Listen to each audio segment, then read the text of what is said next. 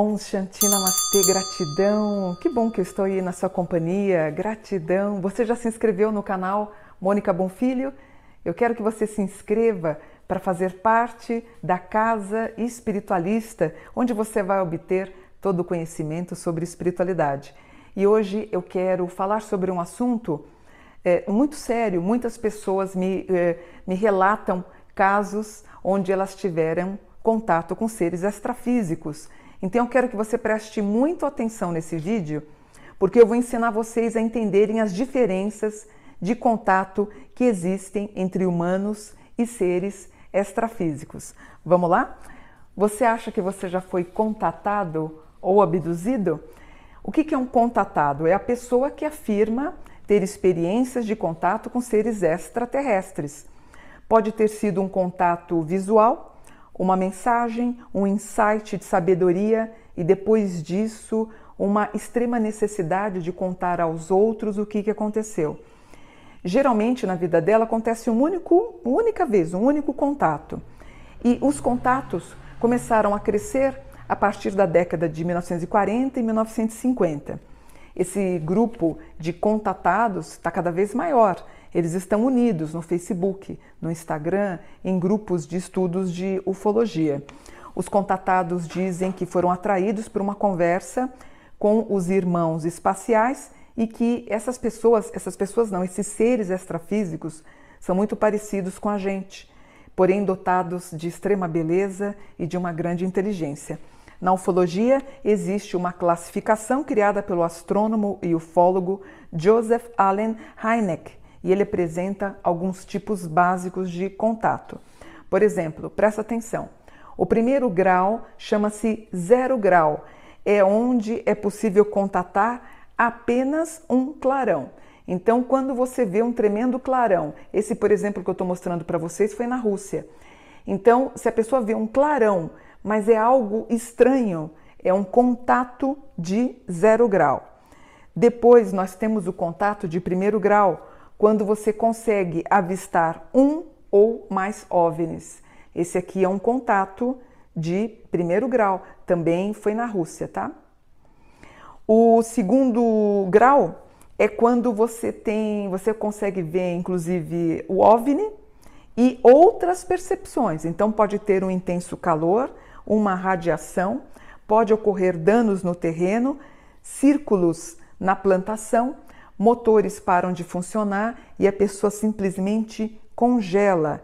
Este daqui é um contato de segundo grau, tá vendo? Quando eles fazem as imagens, nós temos imagens nos Estados Unidos, eh, em Nazca. Então, esse daqui é um contato de terceiro grau, perdão, de segundo grau, onde os animais ficam assustados, há interferência de máquinas, como eu falei para vocês, e pode ter inclusive perda de memória associada ao encontro do OVNI. É, já o terceiro grau é quando a pessoa consegue falar com esses seres extrafísicos. E, o, o, e a pessoa que criou esse sistema, ele fala que a gente tem que tomar muito cuidado com preconceito ou julgamento de qualquer valor. Então, ele sempre notou que quando os contatados faziam seus relatos, todos eles demonstraram certo desconforto, como se ninguém acreditasse neles, mas é importante ouvir sem julgar. O contato de quarto grau é quando um ser humano ele é abduzido uh, para a nave espacial.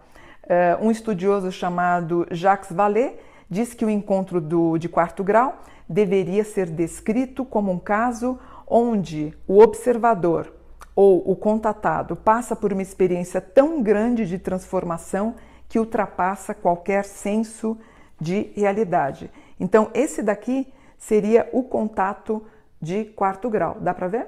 Este daqui, bem interessante, né?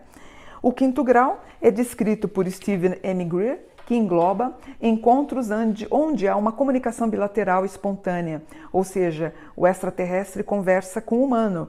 É uma, é uma comunicação voluntária, proativa, entre o observador e a inteligência extraterrestre.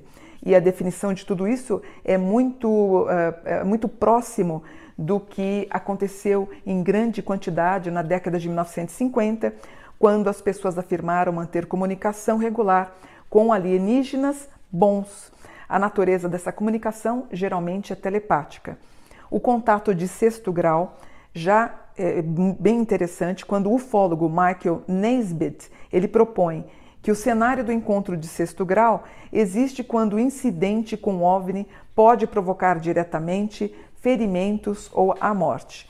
E por fim, o sétimo grau, onde o Black Vault Encyclopedia Project propõe encontro de sétimo grau como sendo um acasalamento entre um ser humano e um ser extraterrestre, produzindo um ser híbrido ou experimentos ou mesmo até a morte. O conceito é muito similar ao proposto pela teoria dos astronautas antigos, como Eric Van Daniken e Zecaria Sitchin e o Roberto G.K. Temple, onde extraterrestres interagiram e possivelmente influenciaram os seres humanos do passado.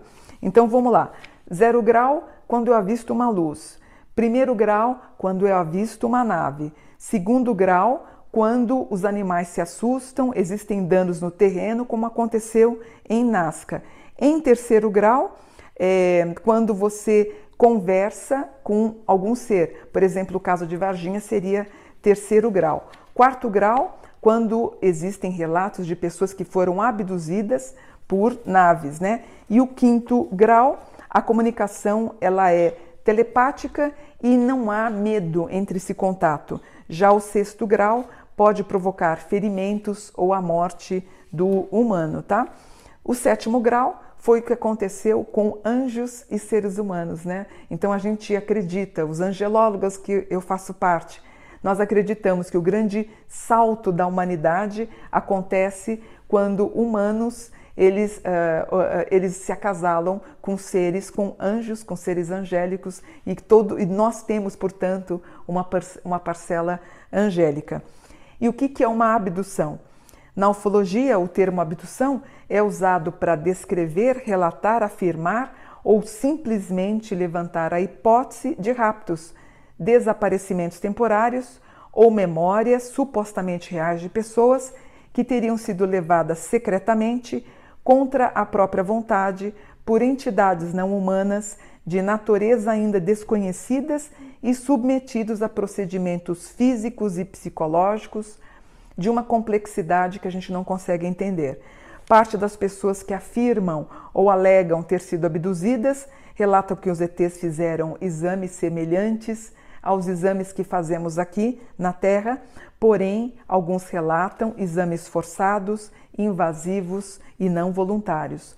Alguns relatam experiências assustadoras ou muito traumáticas, e outros já falam de experiências agradáveis e transformadoras. Os cientistas questionam o fenômeno, dizendo que não existe abdução e que essas pessoas podem estar sofrendo de algum tipo de psicopatia. O maior número de abduções, de histórias de abduções, aconteceu nos Estados Unidos a partir de 1960.